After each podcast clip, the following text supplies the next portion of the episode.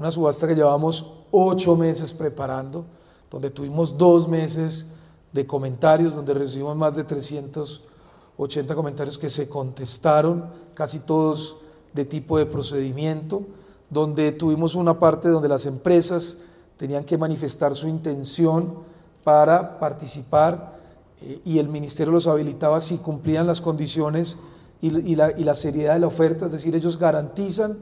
que todo lo que ofrecen el día miércoles tienen con qué cumplirlo y si no así sus empresas aseguradoras. Esa habilitación que hicimos en el mes, eh, a principios de este mes dio como respuesta que todos los que se presentaron quedaron habilitados, cinco empresas,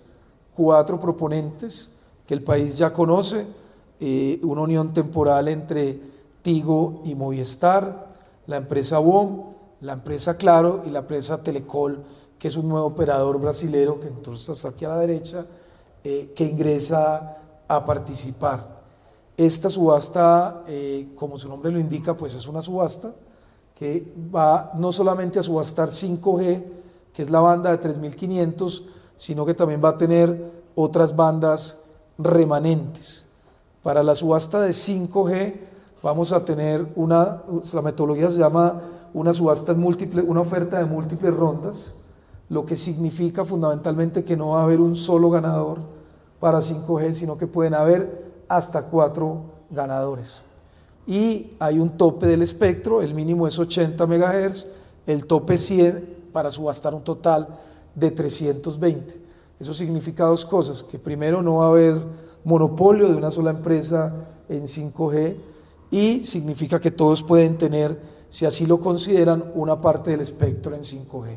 En las bandas remanentes, como son espacios tan chiquitos y ya los operadores tienen, eh, muchos de ellos, espectro en esas bandas, pues sí se va, eh, solo se va a subastar un solo ganador y obviamente como su nombre lo indica, pues el que más plata ponga, el que más recursos invierta, pues es el ganador. ¿Cómo se diferencia para que haya competencia entre los diferentes bloques de 5G? Porque uno diría, pues si todos pueden ganar, pues cada uno se acomoda en un pedacito, no, la competencia se da porque hay, algo que se llama obligaciones de hacer y las obligaciones de hacer todas son diferentes. Hay unas obligaciones de hacer que son más motivantes para unos y otras que son más motivantes para otros, lo que garantiza que se, haga, que se haya puja y que haya competencia. Los beneficios de 5G los hemos dicho muchas veces, pero los quiero volver a repetir. Podemos tener velocidades de subida entre 30 y 40 veces más, velocidades eh, de descarga entre 20 veces